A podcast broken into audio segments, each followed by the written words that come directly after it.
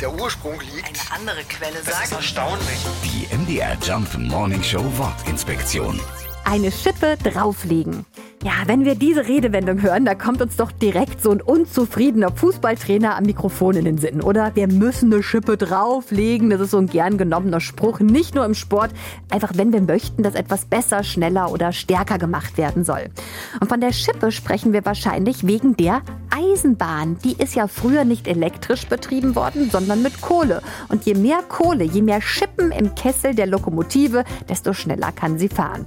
Das Bild von den kohleschippernden Bahnarbeitern hat sich somit bis heute gehalten. Und deswegen sagen wir auch heute noch, wenn der Elektrozug zu langsam ist, leg doch mal eine Schippe drauf. Die MDR Jump Wortinspektion. Jeden Morgen in der MDR Job Morning Show mit Sarah von Neuburg und Lars Christian Kade. Und jederzeit in der ARD Audiothek.